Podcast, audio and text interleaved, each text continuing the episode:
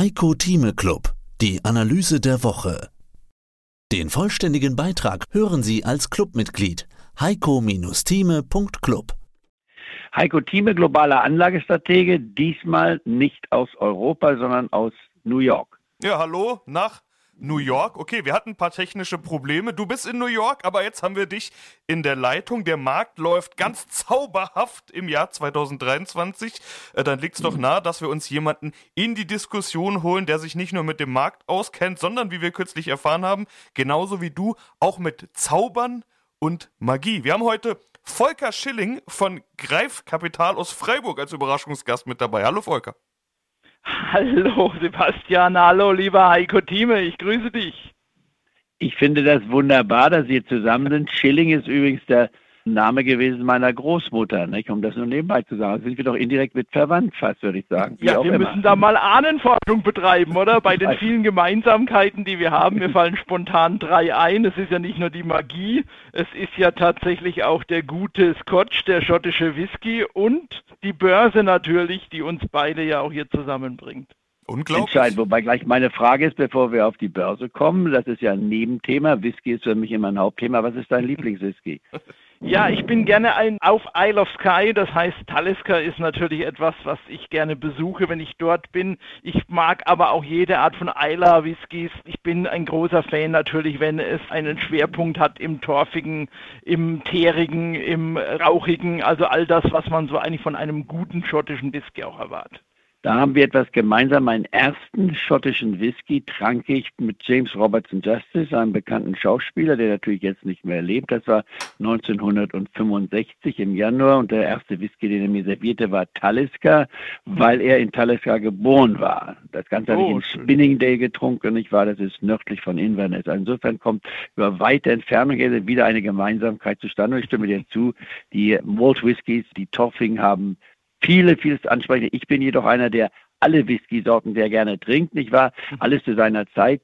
Auch bei mir ist Macallan ganz oben drauf. Ich habe ein Fass von Macallan auch noch, aber das ist ein ganz anderes. Thema. Aber kurzum, Whisky ist ein wichtiges Thema. Übrigens auch als Anlage war es eines der besten Anlagen in den letzten zehn Jahren. Für jemand, der also statt Aktien Whisky kaufte, ist gut gefahren. Mhm. Aber jetzt geht es ja um die Börse, um das Alltägliche, mit dem wir uns beide ja auch beschäftigen. Ja, Moment, ich will die andere Gemeinsamkeit auch mal gleich noch aufgreifen, nämlich die äh, Zauberei. Da war ich nämlich überrascht. Wir haben uns ja alle drei in Frankfurt getroffen, letztes Jahr im November auf der Euro Finance Week.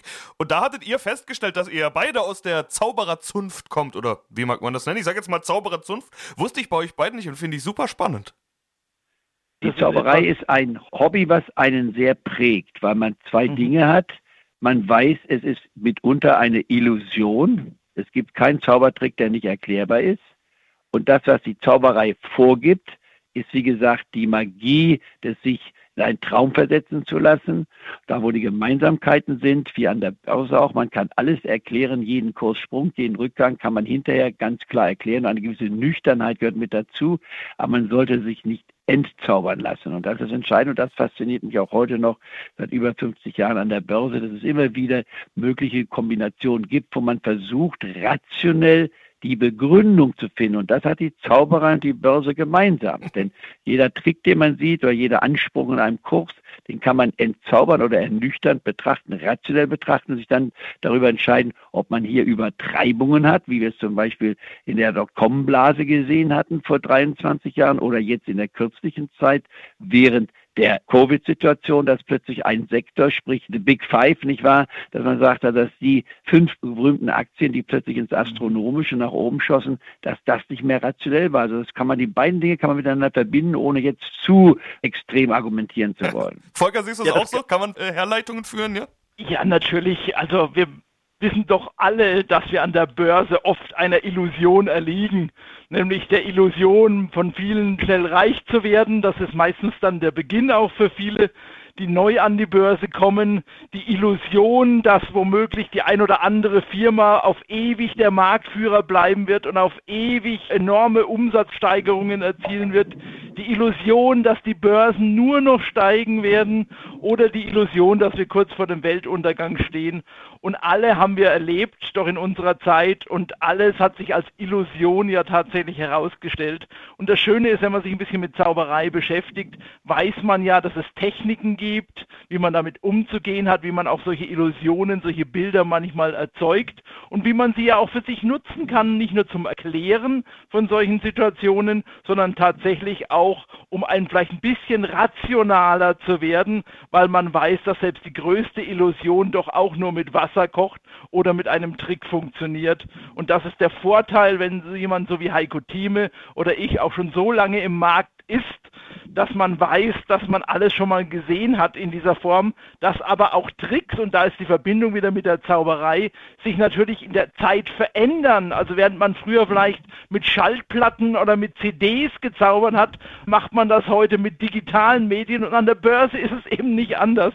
Ja, der berühmte Kurszettel, der ist heute digital mhm. und Kurs und Preise werden heute digital festgestellt und damit begegnet man natürlich auch neuen Situationen und das macht es ja auch spannend, weil wir auch eine neue Generation an Börsianer dann wieder haben.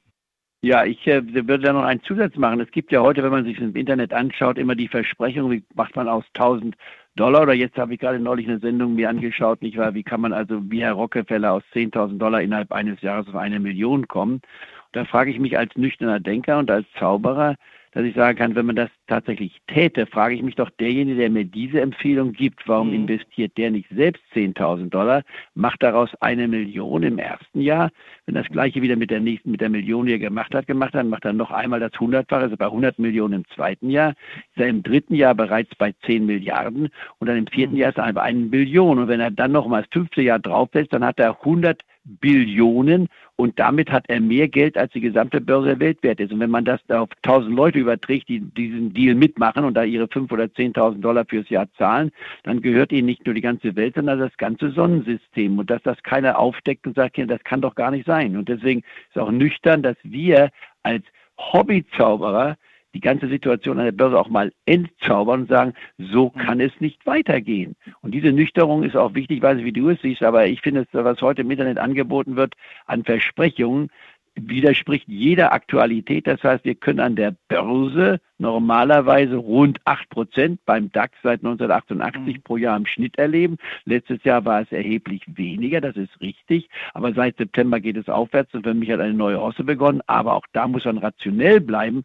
Und da muss ich sagen, wird das Internet etwas überspitzt, nicht wahr, genutzt von verschiedenen Kreisen, die die Illusion wieder ergeben. Und das könnte der Börse oder den Jungbörsianern schaden, weil sie dann mit falschen Vorstellungen hineingehen.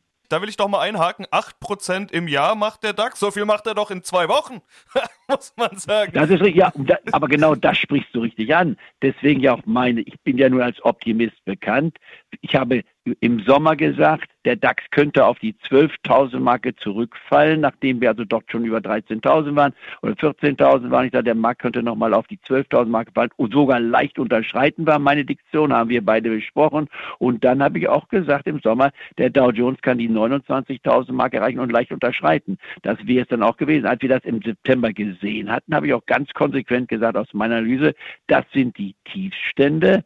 Der Anstieg vom Oktober von 14 Prozent war für mich auch nicht projizierbar. Warum nicht? Weil sowas zuletzt vor 84 Jahren, 1938 passiert war. Das kann man nicht projizieren, so etwas. Und zu sagen, jetzt fahren wir ein bisschen schneller auf der Autobahn. November war nochmal 4 Prozent und deswegen ganz normal, dass der Dezember wieder etwas Luft abgelassen hat. Aber jetzt begann ein neues Börsenjahr und sich dann fragen muss, wie weit kann es gehen? Und das ist ja das Interessante, dass wir immer wieder herausgefordert werden, die Dinge ins richtige Licht zurück. Und jetzt zu deiner Bemerkung, wir sind mit 8,5 Prozent gestiegen. Wenn es so weiterginge, und das machen wir in gut zwei Wochen, also sagen wir 15 Prozent im Monat, das wäre aufs Jahr gesehen 180 Prozent. Und da würde ich Haus und Hof und alles, was ich habe, dafür verwetten, nicht wahr, noch den dreifachen Hebel draufsetzen, dass das nicht passieren wird. In anderen Worten, der DAX-Index wird nicht am Jahresende über 30.000 stehen. Das ist schlicht und einfach undenkbar. Das heißt, ist das eine Täuschung? Ist das eine Illusion, die wir da gerade gesehen haben? Werden wir verzaubert oder kann man das schon so nehmen? Oder anders gefragt, Bullenfalle oder Trendwende, das könnte ja so eine Überschrift sein, Nein, die man über Bullenfalle. Mehr dazu gibt's im Heiko Thieme Club. heiko-thieme.club Heiko Thieme spricht Klartext. Der Heiko Thieme Club.